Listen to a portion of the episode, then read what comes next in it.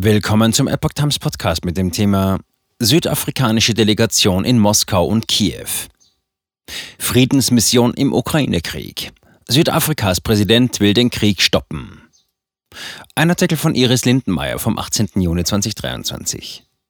Die von Ramaphosa angeführte afrikanische Delegation legte eine Liste von zehn Prinzipien vor, die Voraussetzungen für den Frieden sein sollen. Dabei betont er vor allem die negativen Folgen für den eigenen Kontinent. Afrikanische Staats- und Regierungschefs haben bei einem Besuch in Russland ein Ende des Krieges in der Ukraine gefordert. Der Konflikt müsse durch Verhandlungen und auf diplomatischem Wege beendet werden, sagte Südafrikas Präsident Cyril Ramaphosa am Samstag nach einem Treffen mit dem russischen Staatschef Wladimir Putin in St. Petersburg. Der Kreml bezeichnete die Vorschläge der afrikanischen Besucher als sehr schwer umzusetzen. Zuvor hatte der ukrainische Präsident Volodymyr Zelensky Verhandlungen mit Moskau vorerst ausgeschlossen. Die von Ramaphosa angeführte afrikanische Delegation legte eine Liste von zehn Prinzipien vor, die Voraussetzungen für den Frieden sein sollen. Dazu gehört Deeskalation, die gegenseitige Anerkennung der staatlichen Souveränität, Sicherheitsgarantien ungehinderte Getreideexporte durch das Schwarze Meer und die Rückkehr aller Kriegsgefangenen und der verschleppten Kinder in ihre Herkunftsstaaten.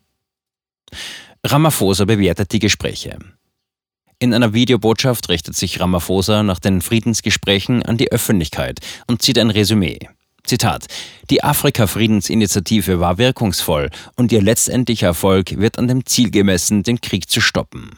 Zitat Ende. In seinem Video beschreibt er, dass der Erfolg der Gespräche zumindest einmal darin liegt, Zitat, dass man uns zugehört hat, als wir eine afrikanische Perspektive auf den Krieg gaben, dass er negative Folgen für unseren Kontinent haben wird, so Ramaphosa. Als zweites positives Ergebnis betont er die Tatsache, dass, Zitat, wir wahrscheinlich die einzige Gruppe sind, die mit den beiden Führern in Kontakt getreten ist. Wir haben die eindringliche Forderung gestellt, dass der Krieg beendet werden muss. Zitat Ende. Putin wirft USA und EU Tricksereien vor. Die afrikanischen Vorschläge seien sehr schwer umzusetzen, sagte Kreml-Sprecher Dmitri Peskov laut der staatlichen Nachrichtenagentur RIA Novosti. Zitat: Aber Präsident Putin hat Interesse gezeigt, sie in Erwägung zu ziehen. Zitat Ende. Russlands Außenminister Sergei Lavrov betonte, der afrikanische Plan sei nicht auf Papier festgelegt. Zuvor hatte Putin die ausgewogene Herangehensweise der afrikanischen Delegation gelobt und erklärt, er sei, Zitat, offen für einen konstruktiven Dialog mit allen, die einen Frieden auf der Basis von Gerechtigkeit und Respekt für die legitimen Interessen der Konfliktparteien umsetzen wollten. Laut dem südafrikanischen Nachrichtenverlag Eyewitness News habe Putin der Ukraine vorgeworfen, das Abkommen von Istanbul nicht eingehalten zu haben. Zudem habe er erklärt, er sei nie gegen Verhandlungen gewesen. Er stellte in Frage, ob man der Ukraine trauen könne, sich an einen Waffenstillstand zu halten. In seiner Rede vor der afrikanischen Delegation habe der russische Staatschef außerdem den Vereinigten Staaten und der Europäischen Union Tricksereien bei der Ausfuhr von Getreide aus der Ukraine vorgeworfen.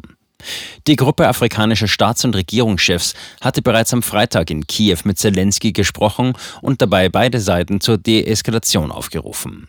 Auch in Kiew forderte Ramaphosa Frieden durch Verhandlungen.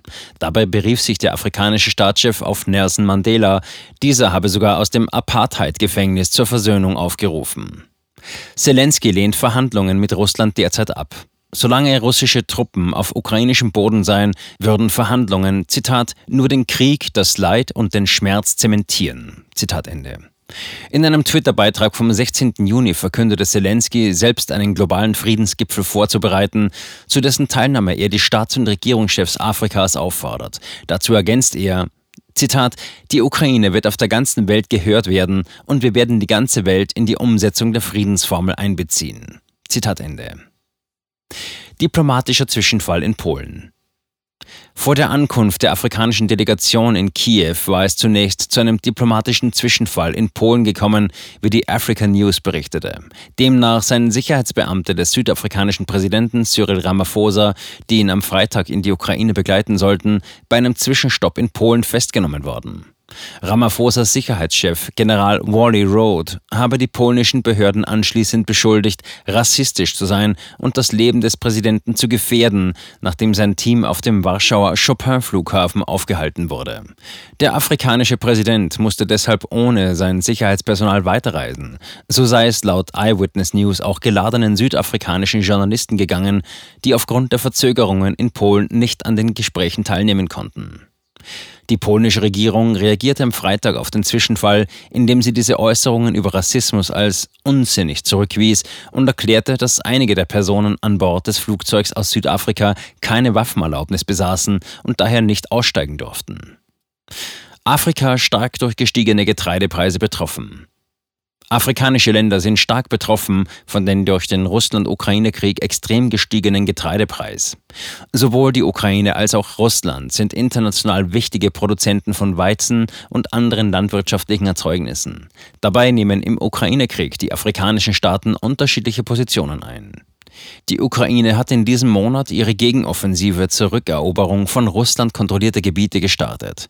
Nach Angaben Kiews wurden bereits mehrere Ortschaften und etwa 100 Quadratkilometer Land zurückerobert. Moskau dagegen beharrt darauf, die ukrainische Gegenoffensive sei gescheitert. Die russischen Angriffe auf die Ukraine gingen nach Angaben aus Kiew am Samstag weiter. Insgesamt habe Russland 37 Luftangriffe sowie 19 Angriffe mit Raketenwerfern gestartet, erklärte das ukrainische Verteidigungsministerium. Russland konzentriere sich derzeit auf die Regionen um Lyman, Bachmut, Avdivka und Mariinka, wo es weiter intensive Kämpfe gebe.